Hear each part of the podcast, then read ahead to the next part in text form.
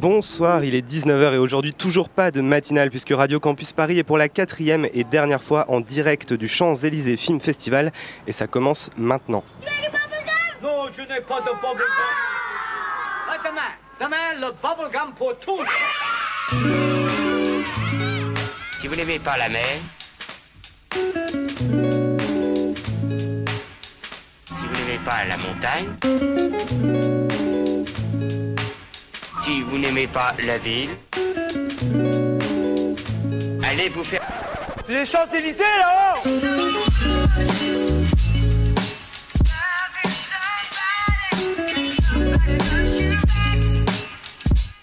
Champs-Élysées Film Festival, jour 7.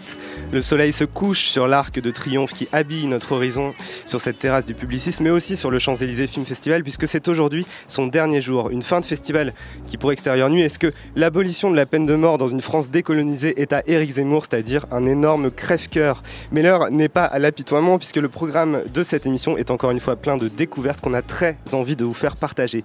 L'interview des réalisateurs du film Rich Hill, un duel binational de courts-métrages, le grand retour de Frédéric Wiseman et des avant-premières comme s'il en pleuvait avec Dragon 2, nos pires voisins, ou encore à la rencontre de Viviane Meyer. Vous êtes sur Radio Campus Paris.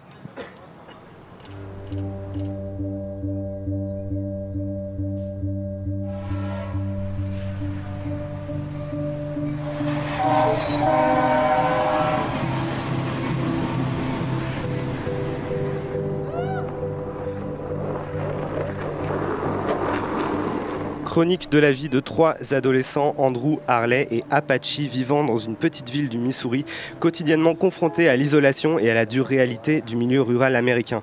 Ces garçons espèrent et rêvent d'un avenir meilleur. Le film s'appelle Rich Hill et il est en compétition, signé par Andrew Droz Palerma et Tracy Droz Tragos. Et c'est donc Tracy que vous avez rencontré Mélissa, Élise et Émile dans un entretien qu'on écoute tout de suite. Donc la première question qu'on aimerait vous poser, c'est euh, comment vous avez rencontré ces trois garçons et comment est, est née l'idée de ce projet? Rich Hill is my family hometown, and we knew that we wanted to tell a story of the families who were struggling, but we didn't know who would be the voice of our story until we met the three boys in very different ways.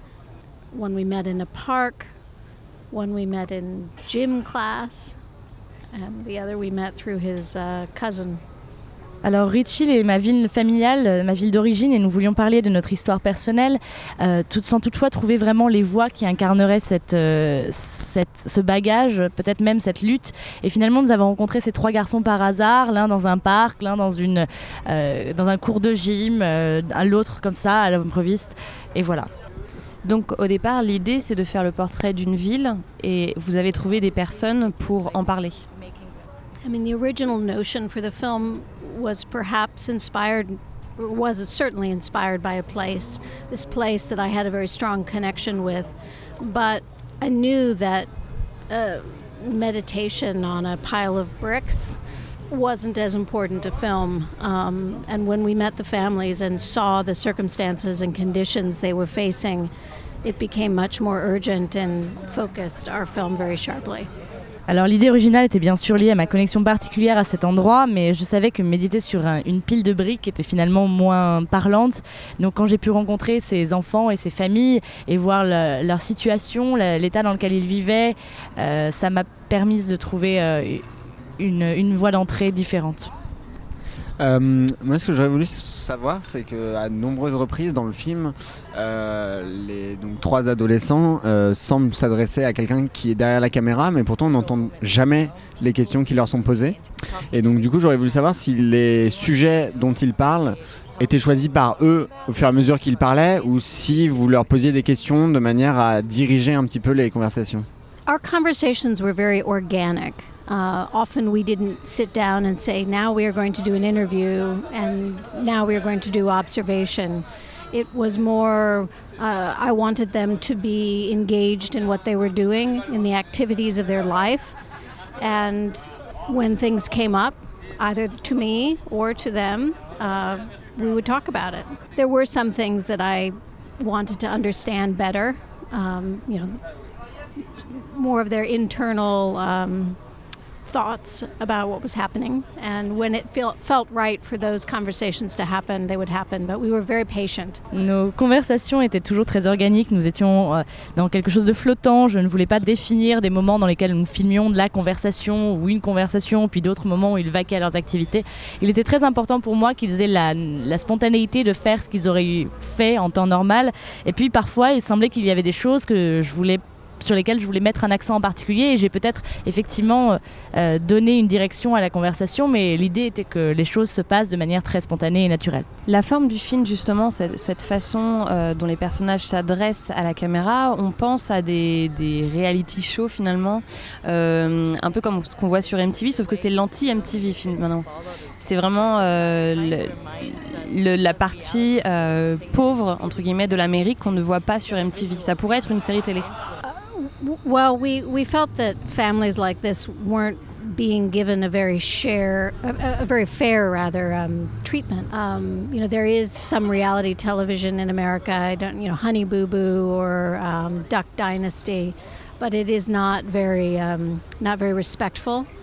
It kind of gets in and gets out and kind of gets the most exploitive, um, sensational stuff. So we knew that we wanted to give a very, very different treatment, something that was more respectful, that took more time, that told a deeper story. Nous devions donner une visibilité, je pense, plus juste et plus honnête à ce genre de famille. Et il y a des reality shows, effectivement, aux États-Unis qui sont moins respectueux, comme Honey Boo Boo, euh, qui exploitent finalement le sensationnel et qui euh, ont une dimension voyeuriste qui ne nous intéressait pas. Nous voulions vraiment donner une visibilité euh, honnête et sincère à ces familles et, exploiter quelque chose de plus humain.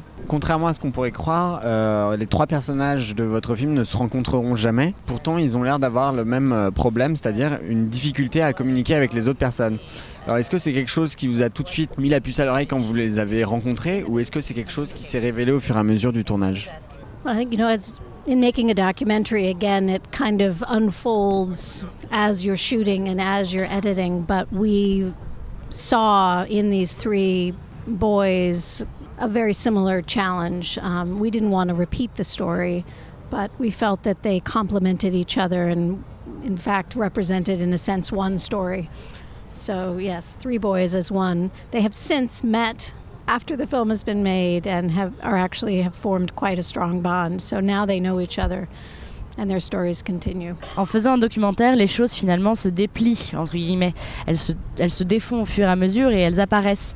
Donc nous ne voulions pas finalement chroniquer des choses ou répéter des scènes, euh, mais les, les, les- personnages que nous avions choisis, les, jeunes garçons, se répondaient les uns les autres. Et étonnamment, euh, ils ne s'étaient pas rencontrés. Depuis ils se sont rencontrés et je pense qu'ils ont trouvé les uns dans les autres une vraie connexion et ils sont depuis formés un lien assez fort. Euh, les parents aussi dans le film ont une place importante. Soit ils sont hors euh, champ, euh, soit ils sont dans l'écran. Et je trouve ça très important dans le film que vous ne les jugiez jamais en fait. Euh, et je voulais savoir si c'était euh, quelque chose qui était important pour vous justement de ne pas avoir de, position sur, sur ses parents. We knew that it was, it's hard sometimes to have sympathy for parents in these circumstances, and in part that was why we chose to have the boys be the authors of the story, and that maybe any empathy that an audience might feel for these kids would then radiate out to the parents. Um, you know, there are times that the parents are under great stress and, and made mistakes. Personally, as a director, I felt great sympathy for them because of my own. I'm a parent and the own stress that I know happens no matter what your socioeconomic conditions, but particularly in those socioeconomic conditions, it's it's very difficult. Euh, il était difficile effectivement d'avoir de la sympathie pour ce genre de, de personnage ou pour les parents dans, dans ce genre de situation. Et c'est pourquoi nous avons choisi de concentrer l'action principalement sur les garçons, euh, sur les enfants et la jeunesse de l'histoire, en espérant que la sympathie et l'empathie qui était générée par ces personnages peut-être euh, rayonnerait un peu sur les personnages des parents. Après, de mon point de vue en tant que réalisatrice, euh, c'est toujours très difficile, je pense, de porter un jugement, surtout quand on sait que dans des situations de grand stress, les personnes, les personnes sont, susceptibles de réagir de manière euh, finalement qui les discrédite, quel que soit leur, euh, leur bagage ou leur origine socio-économique. c'est toujours quelque chose de difficile à mettre en scène. And uh, you know, I would also say that the parents were very young. They were all teenagers when they became parents, and you know, so not so long ago, they were in the place of the boys. So I also hoped that there might be some discussion around their opportunities, not just the opportunities for the kids. De plus, je pense que je peux ajouter que les parents ont tous euh, finalement embrassé la qualité de parents à un âge très jeune. Finalement, c'est intéressant de se dire qu'il n'y a pas si longtemps, ils étaient dans la position de ces jeunes garçons et je pense que ça permettrait peut-être d'ouvrir un dialogue. Donc euh, la position parentale est clairement compliquée dans ce cas de figure. Alors, on a l'impression que la ville de Rich euh, est parfois vue comme un endroit vraiment maudit, c'est-à-dire que, par exemple, quand la famille d'Andrew décide de déménager, euh, on voit tout de suite qu'ils se sentent beaucoup mieux, ils sont beaucoup plus à l'aise. Euh, du coup, est-ce que c'est quelque chose que vous ressentiez aussi au moment du tournage, que c'était une ville qui avait été ravagée par la, par la crise? C'est quelque chose de très prégnant quand on, se, quand on visite Rich Rich Hill is not particularly a cursed place. There are so many places like it across the United States that we drive by or fly over. Um, but it is a place where a lot of people are very stuck. And I, certainly, I know Andrew's family felt that because of the lack of opportunity, because of its isolation. It's a place where if you don't have social capital, uh, you have it's a very very hard place to get out of. Um, I was lucky that my family, despite you know they weren't wealthy people, but they were employed, and so there was always a sense of social capital and more mobility. Ce, n'est pas vraiment un endroit particulièrement maudit. Euh, nous en croisons beaucoup. On, roule euh, sur des routes qui, croisent des, vi- des villes comme celle-ci sans arrêt aux États-Unis. On, on prend des avions qui passent au-dessus de ce genre de ville. Mais finalement, c'est surtout que c'est un endroit où les gens se sentent vraiment coincés. C'est un endroit qui a peu d'opportunités à offrir. Et je pense que c'est pour ça que la famille d'Andrew euh, se sent immédiatement mieux parce que c'est un endroit dans lequel euh, il est difficile d'évoluer. Et j'ai eu la chance que ma famille, à moi, n'était pas particulièrement plus aisée, mais ils avaient suffisamment d'assises en termes professionnels peut-être pour réussir à, créer une communauté qui ne dépende pas de l'aspect euh, négatif de leur état social ou économique ou financier. Euh, vu qu'on a énormément vu récemment cette Amérique urbaine, euh, Amérique rurale, qu'on voyait assez peu au cinéma avant, par exemple à travers les films de Terrence Malick, de David Gordon Green, euh, de Jeff Nichols, est-ce que c'est une Amérique dans laquelle vous vous reconnaissez plus que l'Amérique qui était montrée dans les films avant avec euh, les films d'Hollywood? Ou est-ce que vous trouvez que c'est une vision de l'Amérique rurale qui est un petit peu faussée? I admire both of those filmmakers very much. Um, so certainly, I think um, we wanted to do something like those films then, something like Duck Dynasty and Honey Boo Boo. We wanted a treatment that allowed some sense of reflection um, and some sense of beauty despite challenge. But it's a hard line, you know, there's whether it's poverty porn or not. And I suppose with any pornography, it's for an audience to say whether it's pornography for them or not. Um, but for, for us, we hoped that we would um, give an audience an opportunity both to appreciate the beauty as well as the squalor. J'admire particulièrement ces réalisateurs, donc euh, je ne m'y oppose pas. Nous voulions quelque chose qui, euh, comme je l'ai dit plus tôt, s'opposait peut-être à un traitement irrespectueux et voyeuriste de la télé-réalité, et plutôt de permettre une, réflexion et voire même de donner de la visibilité à une forme de beauté dans cette, euh, dans cette banlieue. C'était c'est peut-être un, un terme particulier de euh, pornographie de la, pauvre- de la pauvreté peut-être, mais c'est aussi au public de choisir ce qu'il définit être obscène ou pornographique. Et je pense qu'en leur, donnant une vue- en leur donnant une vue plus honnête et plus sincère de quelque chose d'existant, ils avaient le choix de peut-être y trouver la beauté que moi j'y ai vue. On va finir cette interview par euh, le traditionnel portrait chinois. Euh, donc la première question, c'est si vous étiez un film français. Oh my gosh. On the spot. Did they? On peut poser une deuxième question en attendant et revenir à celle-là si vous voulez.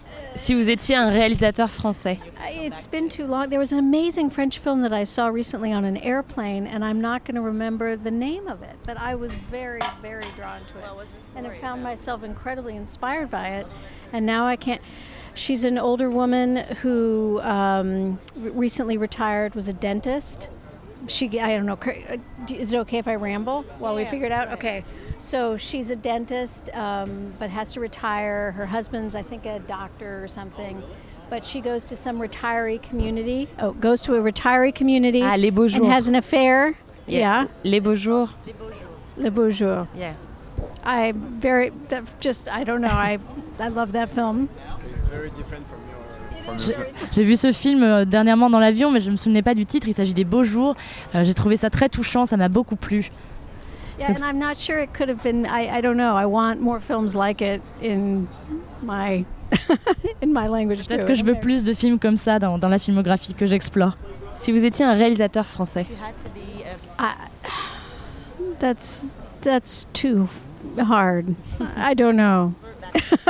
Si vous étiez un remake imaginaire, A remake of a movie. I don't even know what that means. A remake. Again, I recent just things that I've recently seen because I, I don't like to just say that there's one film or one, but uh, the piano Jane Campion is a phenomenal Par film. But I'm exemple, la not sure pianiste de Jane Campion. not sure I could do any better. Je suis pas sûre que je pourrais faire. la leçon de piano, pas la pianiste. Um, to, did you ever seen a film Toto le héros? This one. Toto le héros. Et on va faire une dernière question parce que le temps passe vite. Si vous étiez un genre de film, genres in like horror, like the, that kind of genre? Uh, Definitely, it has to be drama. I'm afraid. I want to do other things, maybe li- live in a little Woody Allen, but yeah. Merci beaucoup euh, Tracy Drose Palermo d'avoir accepté notre invitation. Rich Hill euh, donc était en compétition présentée hier. C'était donc Tracy Drose Tragos qui répondait à nos questions concernant le film Rich Hill. Entretien à réécouter en podcast sur le site de Radio Campus Paris. Mais d'abord, Émile, tu vas nous parler un petit peu plus de ton regard sur ce film. Donc Rich Hill, c'était un film qui était présenté donc en, compétition au, festival. C'est un film qui m'a énormément impressionné. C'est un, un documentaire donc euh, qui propose d'explorer donc la ville de Rich Hill à travers euh, le parcours de trois euh, adolescents et c'est des parcours séparés, c'est-à-dire que jamais dans le film ils ne se rencontreront. Euh, au moment du tournage, ils ne se connaissaient pas. Et, et ce qui m'a vraiment impressionné, c'est que quand bien même ces trois adolescents sont pris à part, ils ont des parcours qui sont extrêmement similaires. Il y en a un qui a 12, un qui a 14 et un qui a 16 ans. Euh, et ils partagent la même solitude, le même côté extrêmement taiseux, la même difficulté à communiquer avec les autres. Et les deux réalisateurs ont réussi, malgré leur timidité et malgré la réserve évidente qu'ils ont à être filmés, euh, à filmer quelque chose en eux euh, qu'on n'aurait jamais vu au premier abord, qu'on n'aurait jamais décelé. Et les premières scènes sont extrêmement brutales parce que extrême, on se dit qu'on n'arrivera jamais à passer une heure et demie avec ces personnages-là. Et pourtant, ils, vont révéler quelque chose d'eux-mêmes à travers leur vie familiale, à travers les, discussions, ils parlent de leurs aspirations. Et je trouve que ça rend le film extrêmement émouvant, alors que ça aurait pu être quelque chose de, bassement sociologique. Mais le, film est sauvé par l'émotion et ça le rend extrêmement intéressant à regarder. Rich Hill, donc d'Andrew Drose Palermo et Tracy Drose Tragos. Tout de suite, un peu de musique avec Sia et Chandelier. Don't get hurt, can't feel anything. When will I learn? I push it down, push it down. I'm the one for a good time call, phone's blowing up. My doorbell, I feel the love, feel the love.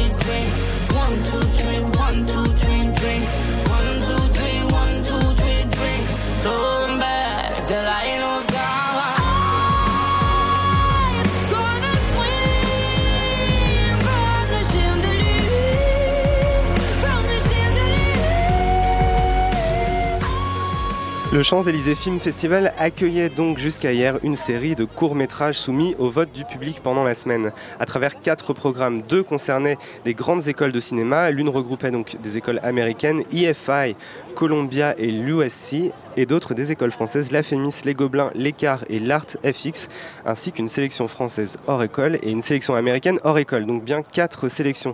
Alors Suzanne, Émile, vous êtes allés voir ces films, vous êtes aussi allés à la rencontre des spectateurs à qui le festival avait demandé ben, de donner leur avis, de voter pour les films.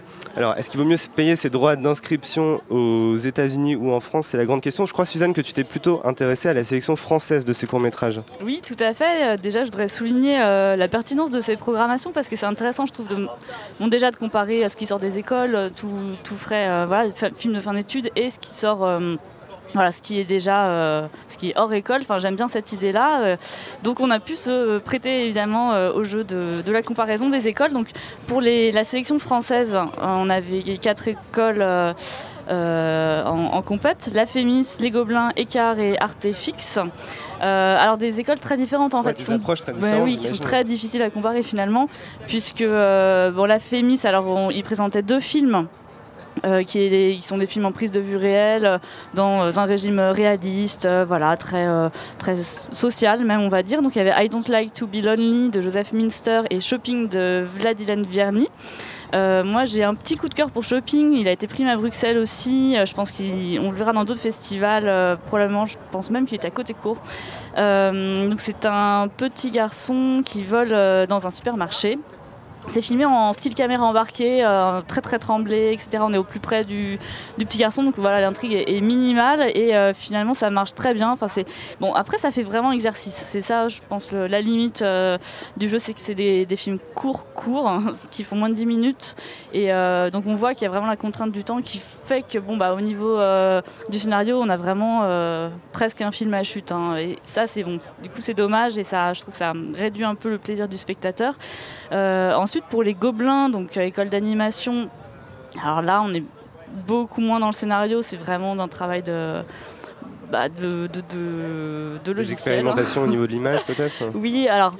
euh, moi, mon coup de cœur là, parmi la sélection des Gobelins, il y avait quand même cinq films présentés. C'est Floating in My Mind d'Hélène Leroux. C'est euh, un dessin animé en, du coup, en style beaucoup plus traditionnel, Linkler 2D. euh, récit euh, d'une d'une vie du, de la na- euh, de la naissance à la mort d'un d'un garçon euh, qui euh, est accompagné d'un ballon tout au long de sa vie et qui en fait un différents usages euh, au fil euh, des, des grandes étapes de sa vie. Donc c'est tout mignon c'est accessible au jeune public et tout ça et c'est un, un joli dessin euh, un peu aquarellé.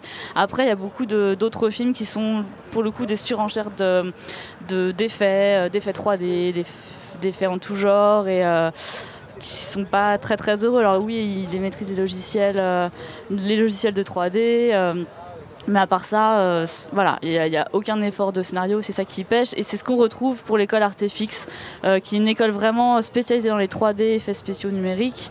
Et, et du coup, bah, voilà, c'est la surenchère de- d'effets, mais on s'arrête là. Quoi. Alors, est-ce qu'on a une autre approche du côté des États-Unis, euh, Euh, Il y a effectivement une autre approche, euh, notamment en termes euh, simplement de budget, puisque la moyenne des budgets tourne autour de 40 000 dollars, voire plus quand c'est des films à effets spéciaux. Alors, je ne sais pas si ça vaut le coup de payer les frais d'inscription, comme tu disais, pour les, les écoles américaines, puisque j'ai appris hier qu'en fait, les courts-métrages n'étaient pas financés par l'école, c'est-à-dire que l'école paye uniquement les assurances et prête du matériel, mais en fait, les films ont été financés en grande partie par Kickstarter et par euh, des, associations avec des sociétés de production euh, qui étaient d'accord euh, de- d'aider des étudiants.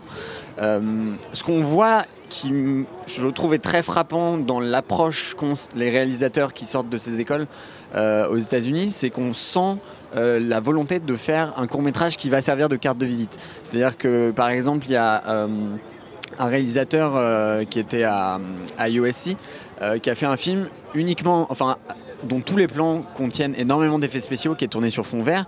Et, euh, c'était le seul réalisateur qui était présent à la séance. Il disait oui, mon intention, c'est de, travailler avec énormément d'effets spéciaux. Donc on sent cette volonté de, dévoiler un savoir-faire qu'on a acquis pendant la scolarité et qu'on va condenser comme ça en une dizaine de minutes. Après, il y avait euh, donc trois écoles, la FI et, euh, et Columbia, qui sont des écoles sur la, sur la côte est, et USC qui est à Los Angeles. Et on sent vraiment des différences de, de traitement euh, de sujets. L'USC, il faut le rappeler, c'est une école par exemple qui était celle euh, de George Lucas ou celle de Robert Zemeckis qui a cette. euh, C'est une école assez mythique, euh, effectivement. Euh, mais après, tu, tu vois, Columbia, c'est une école de la, de la Ivy League et, et pourtant, ils ont une approche euh, plus européenne, on va dire, pour, si on veut schématiser. Euh, moi, je retiendrai de toutes ces projections un film que j'ai trouvé vraiment euh, aussi bien formellement que dans son contenu, un film très convaincant, qui était Aftermath de Jeremy Robbins, qui est un film post-apocalyptique. Donc, à première vue, on, a vraiment l'impression que c'est quelque chose qu'on avait revu. Et en fait, il atteint une forme d'épure dans le film post-apocalyptique. Ça devient une espèce de, chasse à l'homme avec des, des flambeaux et des fusils. Et c'est un film que je vous recommande trouver si, vous pouvez, euh, par quelque circuit que ce soit. Kickstarter et le crowdfunding, donc le couteau suisse de l'étudiant américain en cinéma, c'est au moins ce qu'on aura appris. Euh, c'est tout pour cette riche sélection de courts-métrages. Tout de suite, on passe à un documentaire signé Frédéric Wiseman.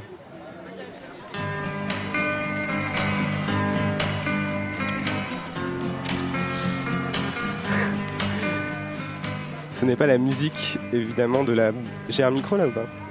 Ce n'est pas la musique du générique du, de la bande-annonce du film de Frédéric Wiseman qu'on entendait, euh, puisqu'il s'agit donc d'une immersion dans le plus grand musée londonien, institution peuplée de chefs-d'œuvre de la peinture occidentale du Moyen Âge au 19e siècle, qui s'appelle donc National Gallery. Euh, et c'est pas la première fois que Frédéric Wiseman vient au CEFF. Je crois que la dernière fois c'était avec Boxing Gym lors de la première édition.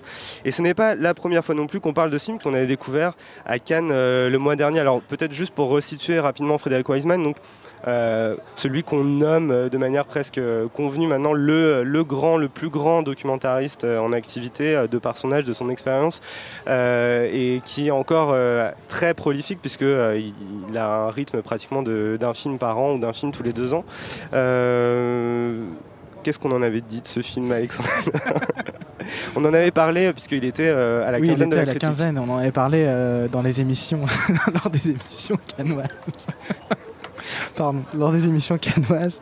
Euh, non, là, ce qui est intéressant, c'est le rapport qu'entretient Wiseman à la, à la peinture. Il y, a- il y a quelque chose de, chez Wiseman qui a toujours filmé des institutions, c'est aussi le, le filmeur et le penseur des institutions. Les institutions, c'est toujours quelque chose que je qualifierais d'ésotérique, c'est-à-dire que c'est quelque chose qui se comprend que de l'intérieur.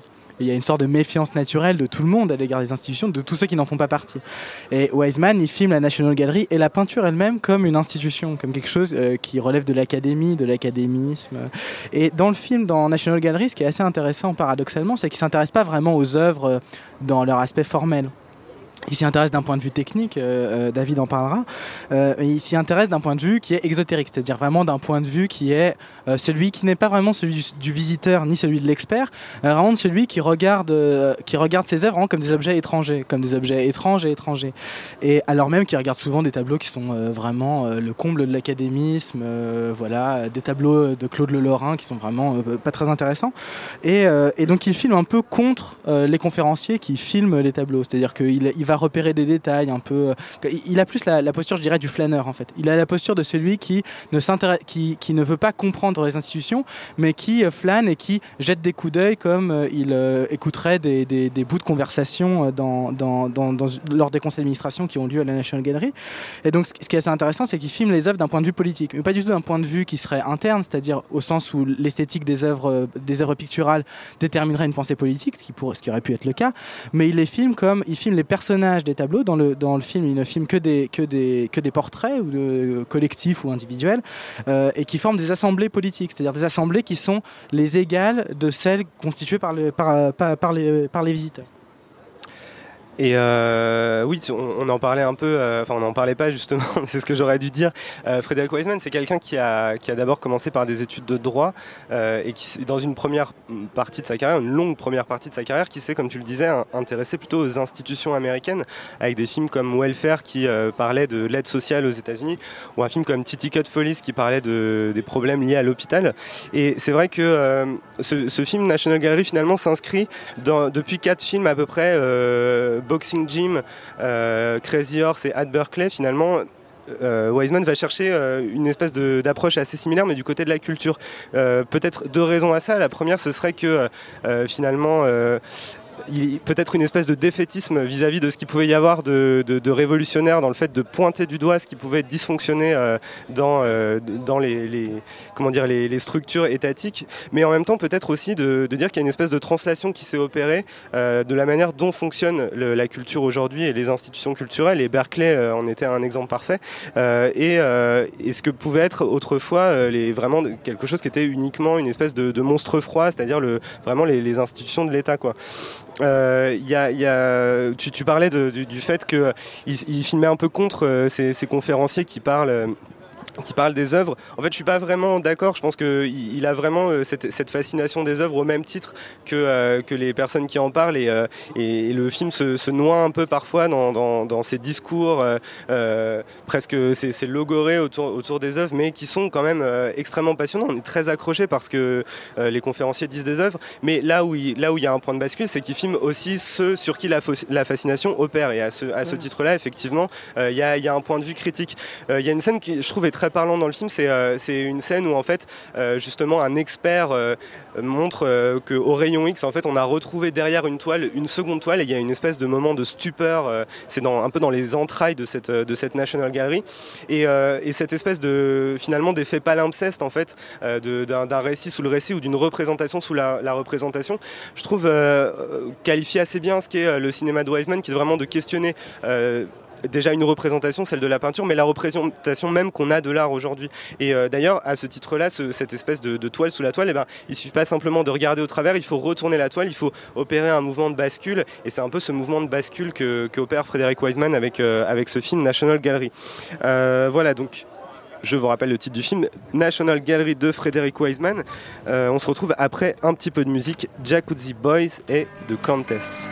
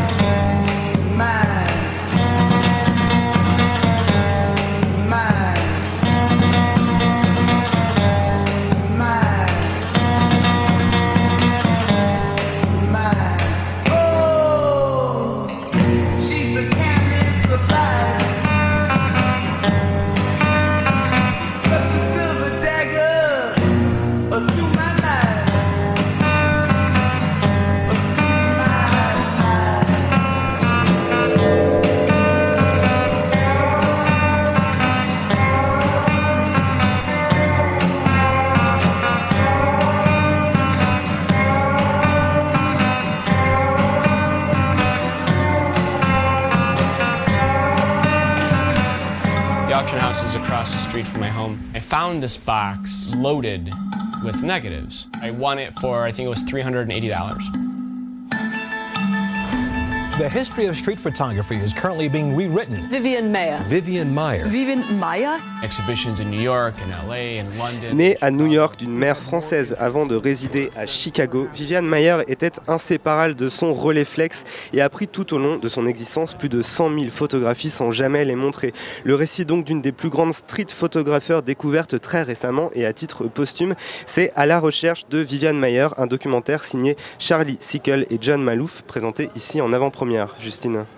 Et qui est, euh, qui est une, grande découverte euh, pour ma part puisque euh, c'est clairement le, nouveau, euh, le nouveau Su- Sugarman dans le sens où euh, c'est euh, vraiment la découverte, euh, on va dire, à retardement euh, d'un artiste. Mais ce qui est encore plus fort avec euh, à la recherche de Viviane Meyer, bien que euh, Sugarman, je pense, est, euh, est, euh, est plus beau euh, au, niveau, au niveau de la forme. Il y a quelque chose de beaucoup plus poussé en termes euh, d'un point de vue euh, euh, création documentaire. Ce qui est encore plus fort donc dans la, à la recherche de Viviane Meyer, c'est que déjà c'est une artiste qui est morte et qui n'a jamais été euh, connue puisque euh, dans, dans Sugarman, Sister Rodriguez était quand même, avait quand même un énorme succès juste dans un pays, mais quand même. Et, euh, et donc, ce qui est très intéressant aussi dans ce film, c'est que il nous est présenté sous forme d'enquête. Donc, on tout, nous est remis euh, en place. Donc, le film est compté par euh, John Malouf, donc l'un des deux euh, réalisateurs, qui, fait vraiment la chronologie des choses. Il a, il juste acheté une fois, par hasard, une boîte de photos sur, une brocante. Il se trouve que c'était des, négatifs de Viviane Meyer. Petit à petit, euh, il a commencé à, se poser des questions. ça a vraiment attisé sa curiosité.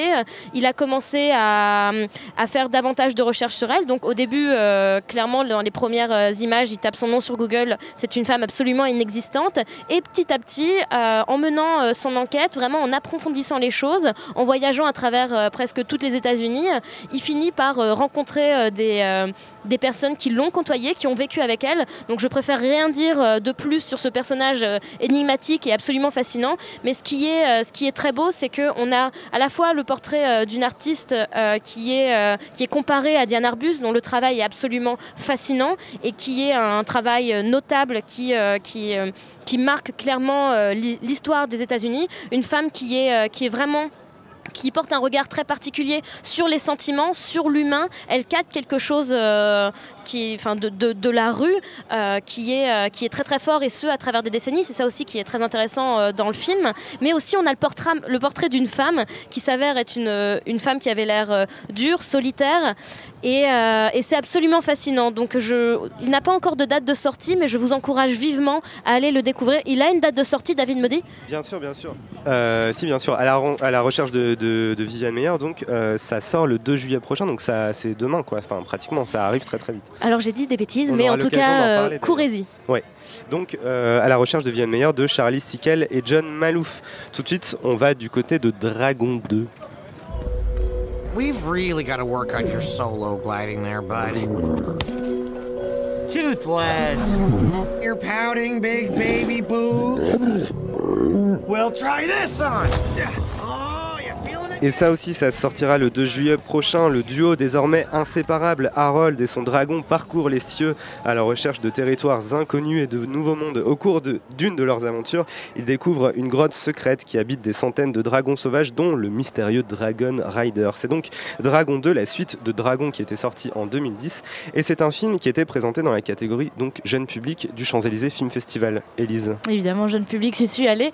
Euh, pas de blague graveleuse à ce niveau-là. Et puis en fait, Dragon 2. On fait pas de, bra- de blagues graveleuses avec les enfants ici. Dra-. Dragon 2, c'était l'occasion, surtout, je pense, euh, d'aller jeter un coup d'œil, moi qui n'étais pas à Cannes, à ce qui avait fait l'événement à Cannes, parce qu'il avait été présenté en hors compétition à Cannes. Et euh, je pense que à peu près tous les journalistes qui ont vu Dragon 2 ont eu euh, une réaction similaire, à savoir dire que c'était l'un des meilleurs films qu'ils avaient vu durant cette édition cannoise.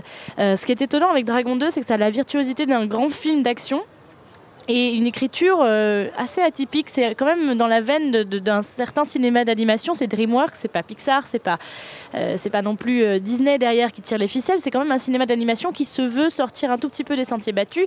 C'est plutôt de l'animation qui s'adresse à un public qui aura une double lecture, qui a aussi une possibilité, enfin qui donne un accès, je pense, à un public plus âgé. C'est une maestria d'animation. C'est vraiment sublime à voir. Les dragons sont fantastiques. C'est extrêmement drôle. C'est toujours extrêmement bien construit. D'action, il n'y a jamais vraiment de chute. On perd jamais vraiment les personnages. C'était un peu la même chose dans le Dragon 1. Je pense qu'aussi, ce qui est très attachant, c'est qu'on a des personnages qui sont entre guillemets handicapés. Enfin, même pas de guillemets d'ailleurs, parce que Harold, euh, il lui manque une jambe, son dragon, il lui manque un aileron, quelque chose de genre là. Et justement, cette idée de l'anti-héros, euh, même pas euh, complet dans son unité anatomique, ça reste quelque chose que je trouve assez pertinent et assez rare aujourd'hui dans les propositions de héros en animation.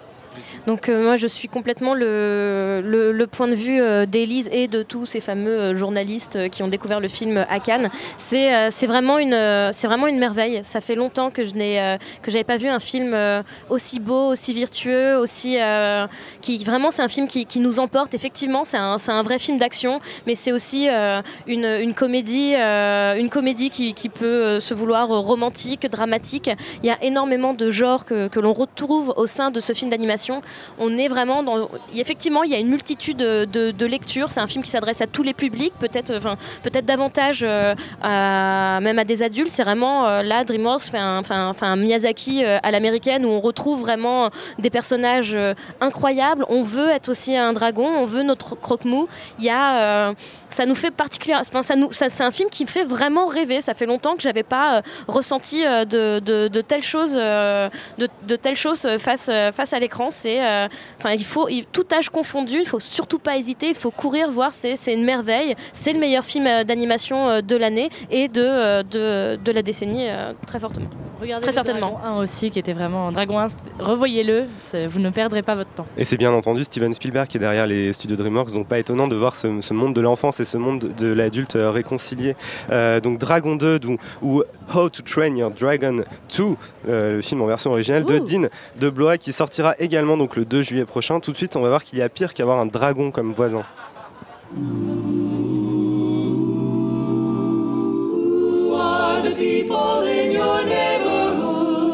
Hi, it's a fabulous neighborhood. In your Look, look, new neighbors. Is that a fraternity? I think they'll like us. We're hip, we're cool. Wicca, what's up? Hey, homies. Well, take it uh, sleazy. Yes. What do you got there, sweetie? Is that a balloon? That's not a balloon! Oh, Jesus! Ah! Oh, Un jeune couple paisible avec son bébé voit arriver des voisins d'un autre genre. Ils s'aperçoivent qu'il s'agit du QG d'une fraternité étudiante. C'est nos pires voisins de Nicolas Stoller avec Seth Rogen, Rose Byrne, Zac Efron ou encore Dave Franco, le frère de James qu'on avait pu voir dans 21 Jump Street. Alors est-ce que, euh, est-ce que ce nouveau Nicolas Stoller est à la hauteur de nos attentes, Justine? Alors pas du tout. Euh, alors, tu, parlais, en- enfin pour conclure euh, la chronique sur euh, sur Dragon 2, tu disais justement que euh, grâce à Spielberg, il y avait, enfin par via Spielberg, il y avait toujours le, le- le monde de l'enfance et, et des, enfin le monde de l'enfance et de l'adulte euh, réconcilié. Alors ce qui était pour moi le propre de Nicolas Stoller et de, des films dans lesquels on retrouve Seth Rogen et et, et sa bande de de, de zouaves, là c'est pour là c'est clairement une opposition adulte versus adolescence. C'est c'est plein de, stéréotypes. C'est euh, complaisant. C'est presque mal pensant. C'est euh, enfin vraiment il, donne une image du couple euh, et le fait d'avoir des enfants absolument déprimante. Enfin les gens sont sont pas heureux. Si tu si tu bosses pas, et ben tu vas finir tu vas finir stripteaseur et tu ne réussiras pas. Par contre si tu réussis, ben t'auras tu auras une belle famille et des enfants. Mais en fait ils sont quand même tristes. Enfin il y a, y a rien il y a rien qui va. Enfin suite à Enfin, c'est un peu le, devenir de, 5 ans de réflexion. En fait, c'est très triste l'image qui, nous donne de, la suite de, ce couple que l'on avait tous adoré ici euh, à Extérieur Nuit. C'est, euh, enfin, pour moi, c'est, une énorme déception. Euh, c'est, raté, c'est mal joué. Il n'y a, rien qui- tient. Enfin, si on veut voir un, film sur, euh, les confréries, il faut regarder American College. Inutile de, perdre du temps euh, avec euh, The Neighbors, qui est pour moi une, une vraie, vraie déception et qui est été la déception euh, du festival puisque c'était une de mes grosses attentes au niveau des avant-premières et euh, je malheureusement je ne le conseille à personne. Alors, on savait que la nouvelle comédie américaine était devenue un peu plus euh, amère qu'autrefois, mais on- là on a vraiment un film de vieux con apparemment. Donc c'est Nos pires voisins de Nicolas Stoller, film donc qui sortira en salle le 6 août prochain. Si vous n'avez rien à faire de vos vacances, vous savez ce qu'il ne vous reste pas à faire, donc euh, c'est dur la double négation. Euh, tout de suite un peu de musique avec Jun- Jungle et Drop the Hit. Right on time, back by the beach. Still gonna bring the heat.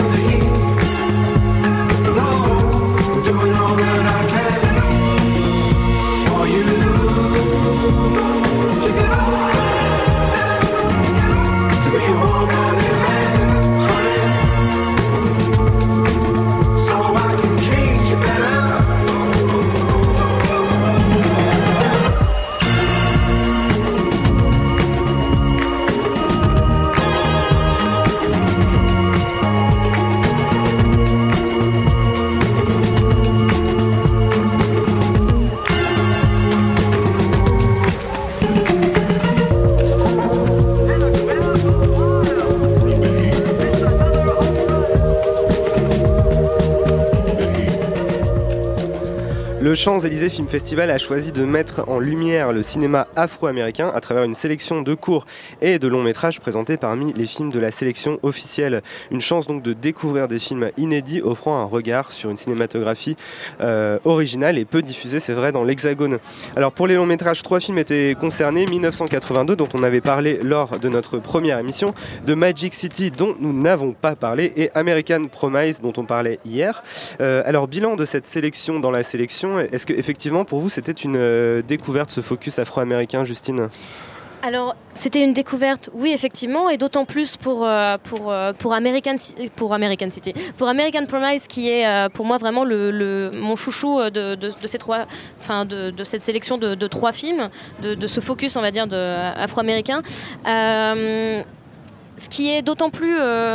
Pourquoi American Promise? Parce qu'il il met, euh, il met vraiment euh, le doigt sur une, sur une réalité euh, au niveau, puisque c'est pour rappel en, deux mots, c'est c'est un couple qui, suit pendant 13 ans, donc c'est un documentaire qui a été fait durant 13 ans, la, la scolarité de, de leur enfant. Et ils, ont, et ils mettent le doigt sur une réalité raciale et sociologique, c'est-à-dire que euh, les Afro-Américains euh, issus euh, d'un milieu aisé et notamment les garçons ont beaucoup plus de mal à, entre guillemets à, s'intégrer, à, à évoluer dans, cette enceinte dans, ce- dans ce- dans cette enceinte scolaire et de trouver leur place parmi les blancs puisque euh, enfin les, couleurs sont clairement distinguées au sein du documentaire.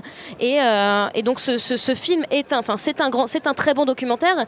Et euh, plus largement c'est une étude qui est qui est vraiment notable qu'ils ont menée du coup durant durant 13 ans. Donc du coup faire un focus afro-américain ne serait-ce que programmer American, American Promise euh, le justifie. Pourquoi euh, euh, axer son regard sur, sur ce- cette filmographie-là? Ça peut paraître à la base assez, assez particulier. peut-être pour des raisons éthiques ou autres, de se focaliser de cette manière-là. Mais en fait, c'est extrêmement judicieux et, je vous encourage vivement à, découvrir ces trois films, mais particulièrement effectivement American Promise, vu que maintenant il est question de donner son avis. Du coup, le, le- le festival pose quand même une question, ce qui serait un peu la question d'une forme de discrimination positive au sein même des sélections euh, des festivals. Euh, je ne sais pas ce que, ce que vous en avez pensé à ce niveau-là, parce que tu disais American Promise se justifie en lui-même, mais alors pourquoi ne pas le sélectionner euh, simplement en compétition? Moi, je pense que Mais il, il est, il est quand Oui, même aussi. non, il est en mais- il est en sélection. Il, y a juste au sein de la sélection trois films qui, Là- qui font partie de ce focus. Là où, une, là où une forme de, de discrimination positive entre guillemets se ressentirait, c'est des films qui ne seraient pas euh, en sélection euh, s'il n'y avait pas ce focus et qui sont. C'est Voilà, plus, juste euh, qu'ils ont la même place que tous les autres films. Ils ont la même place que Si You Next Tuesday, que View Child euh, ou. Vous dites pas les mêmes choses en fait. Non, bah, Non. on- on on n'est On se pas, on comprend n'est pas pas, en complètement d'accord, on se Non, comprend non. pas, Alexander. On aurait pu même songer à une sélection parallèle afro-américaine? Ça m'aurait pas du tout gêné qu'il y ait une sélection. Il y a des sélections par, enfin, il y a des focus sur des pays. Là, il y a une communauté quand même qui a son importance, qui est constituée socialement. Parce que euh, d'après, enfin, ce que dit Justine, c'est que euh, et moi, j'ai, euh, Ma- Magic City, par exemple, qui, qui parle, y compris des difficultés sociales dans des quartiers afro-américains de Miami, euh, par- donc parle de la- cette communauté, elle est soudée, elle est unifiée par le fait qu'elle a des conditions sociales d'existence qui sont à peu près uniformes et qui sont euh, propres à l'ensemble de la communauté. Donc du coup, euh, il y a une vraie justification, euh, même si euh, les Afro-Américains ne constituent pas une nation en tant que telle. En tout cas, politiquement, ce- c'est signifiant. Et moi-même, je- je- j'aurais bien aimé qu'on aille plus loin, qu'on fasse carrément une sélection afro-américaine, ce qui aurait été possible. Parce que là, le focus afro-américain, je pense qu'il il, ne- il ne sert pas du tout à justifier la sélection de ces trois films. Mais c'est vrai que c'est assez réduit, puisque ça se superpose, en fait. C'est comme une... voilà. C'est une sélection dans la sélection, donc c'est. ouais. Je Élise. trouve que ce qui est intéressant dans cette, cette sélection, c'est que ça parle toujours des difficultés, euh, sans jamais forcément peut-être proposer quelque chose de, de neuf. Après, bah, je, je parle particulièrement de Magic City parce que euh, Malcolm Jones, R. Malcolm Jones, le réalisateur, s'intéresse euh, d'abord, c'est un réalisateur de clips, donc déjà il a une esthétique, une rythmique musicale, de montage qu'il essaye de superposer aussi au cinéma, ce qui n'est pas forcément toujours, toujours très, très réussi. Ce qui est, je trouve, le plus dommage, c'est que finalement, là où par exemple des vrais tenanciers d'une cinématographie afro-américaine comme Spike Jones par exemple euh, ont pas trouvé en tout cas pour moi de relève. C'est-à-dire qu'un un film comme Magic City c'est vraiment un film qui quelque part s'est emparé des mêmes questionnements, c'est-à-dire la difficulté d'une d'une minorité, euh, d'une minorité euh, qui a, comme le disait très bien Alexander, une existence politique, sociale et une résonance aussi culturelle très importante. Et en même temps, euh, bah, le réalisateur opte pour une complaisance que je trouve absolument horrible, puisque finalement le, propos du film n'est jamais vraiment euh, défini. C'est un peu euh, du fait divers, un peu sordide qu'on va chercher à, démontrer de la manière la plus cinématographique possible, si, si tant est qu'elle l'est. Et puis, enfin, je sais pas si, si ce que tu en as pensé, mais moi j'ai trouvé que cette- ce film-là particulièrement était dérangeant parce que je trouvais que c'était un peu justement tirer la couverture de la, de, de- de- la- du côté super, euh, euh, comment on appelle ça? Enfin, c'est très euh, complaisant, c'est très, c'est c'est très plein de pitié, quoi. On se regarde beaucoup euh, souffrir. Il faut, il faut dire que euh, de, de manière assez, precious, quoi. de manière Ouais. assez unanime, c'est un film qui nous a pas beaucoup plu euh, ici dans, dans cette sélection. Il y en a qui nous ont beaucoup plu, pas celui-ci. Alexander. Non, mais c'est- c'est-à-dire que, enfin, moi, juste pour terminer sur Magic City. Euh, euh, Il y avait un film il y a deux ans qui était sorti qui s'appelait Kogan, qui était un film sur l'Amérique blanche prolétarisée, etc. Dans, dans ce film-là, il y a un film donc, sur l'Amérique noire prolétarisée et complètement démunie, euh, pour laquelle les politiques ne font rien et euh, auquel on rend assez peu justice, notamment par l'image. Et il y a un même plan dans, euh, Kogan et dans euh, Magic City, qui est un plan sur une télé montrant Obama en train de faire un discours. Et en fait, tout le monde s'en tape et on entend juste la voix d'Obama brièvement. C'est moins incitant que dans Kogan, mais on l'entend brièvement. Et à cette image est opposée une image en fin de film, qui est l'image d'un prédicateur euh, euh, chrétien euh, dans une église qui euh, exalte donc les, les Afro-Américains. Euh, évangélique euh, dans une église. Et c'est exactement le même plan sauf que c'est un plan de cinéma. Et le problème c'est que pour moi le, tout le film prend, prend pour modèle euh, l'enchevêtrement des récits etc des images avec des voix off etc et après c'est une sorte de modèle de série où on enchevêtre des récits pas très bien hiérarchisés. Il y a d'ailleurs l'acteur de The Wire qui joue Marlo Stenfield euh, avec une sorte d'imitation comme ça d'une sorte de film social par rapport à une série sociale voilà et, donc il y, a cette il y a cette opposition entre deux images en fait. Mais le problème c'est que le film fait une sorte de retour à la télé à l'esthétique du clip etc et ça me semble pas être une très belle manière de, de contrer euh, l'impuissance de l'image télévisuelle euh, que de retourner à une esthétique très très clippée comme ça. Suzanne Oui, bah, je pense qu'on peut, euh, à ce moment donné de la discussion, euh, parler du film 1982. Je le prononce en, en français parce que les chiffres en anglais, c'est trop compliqué. Euh, parce que là, pour le coup, euh, c'est pas. hum, Comment dire On parle pas expressément de la communauté noire américaine. Ça, ça pourrait se passer peut-être autre part. Et ça, du coup, moi, je trouve ce- le point de vue de ce film hein, qui se passe donc en 1982 à Philadelphie, euh, donc dans une famille euh, euh, afro-américaine, mais voilà, qui pourrait être tout simplement un milieu populaire. C'est ça, c'est que finalement il y, a- il y a presque une espèce de flou, de confusion sur qu'est-ce qu'on appelle un, un film afro-américain. Est-ce que c'est réalisé par un afro-américain? Est-ce que ça embrasse une question qui est propre à une communauté afro-américaine? Ou est-ce qu'il faut que ce soit les deux Là, en l'occurrence, 1982, comme tu le dis, c'est une chronique qui se passait dans un milieu afro-américain, mais qui euh, est réalisée par un afro-américain, mais qui aurait pu, euh, dont les problématiques finalement euh, sont, sont inhérentes à, à un prolétariat. Absolument, parce qu'on parle de la drogue, voilà, d'addiction au crack, et euh, on sait très bien que ça n'a pas touché, ça ne touche pas que la communauté nord-améri- nord-américaine. Donc ce film est intéressant à, à ce niveau-là, mais du coup, ouais, ça pose cette, cette question de qu'est-ce que le cinéma afro-américain? Que je, je voulais rebondir du coup euh, sur ce que disait euh, Élise, euh, comme quoi on n'avait pas euh, euh, trouvé de relève euh, à, à Spike Lee. C'est vrai que j'ai immédiatement. Spike Lee, oui.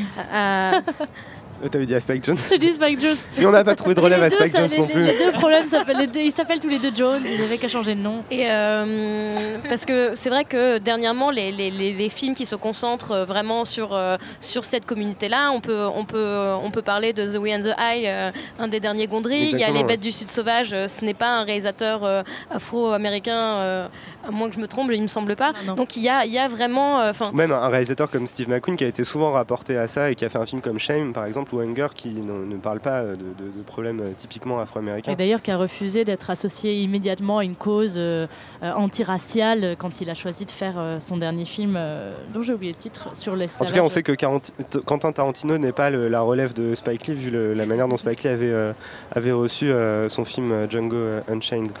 Euh, en tout cas, on en sait plus maintenant sur, euh, sur ce focus afro-américain. C'est vrai que ça nous a permis de voir des films qu'on n'aurait euh, certainement pas vus euh, autrement. Mais c'est déjà la fin de cette émission. Merci, merci à toutes et à tous. Merci à l'équipe de Radio Campus Paris qui a réalisé cette émission. Euh, aux joyeux lurons d'Extérieur Nuit, à nos invités, ceux qui ont répondu à nos questions tout au long de ce festival, euh, en direct et en différé. Et merci au Champs-Élysées Film Festival de nous avoir accueillis pendant ces quatre euh, émissions sur la terrasse du Publicis. Euh, on se retrouve donc demain soir dans Extérieur Nuit à l'heure habituelle, 20h. Et le Champs-Élysées Film Festival sera encore de la partie puisque Kenny Reeves répond à nos questions demain. C'est quand même pas rien. Kenny Reeves. Mais tout de suite sur Radio Campus Paris, c'est l'heure de retrouver l'équipe de On veut du solide avec Marie. Salut Marie. Marine. Marine, Marine. salut.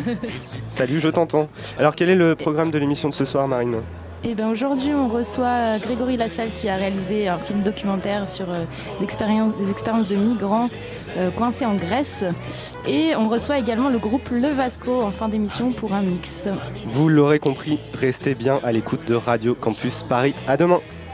Merci. Tu m'as dit j'ai rendez-vous dans un sous-sol avec des fous qui vivent la guitare à la main du soir au matin. Alors je t'ai accompagné, on a chanté, on a dansé, et l'on n'a même pas pensé à s'embrasser. Aux Champs-Élysées, aux Champs-Élysées, au soleil, sous la pluie, à midi ou à minuit, il y a tout ce que vous voulez aux Champs-Élysées.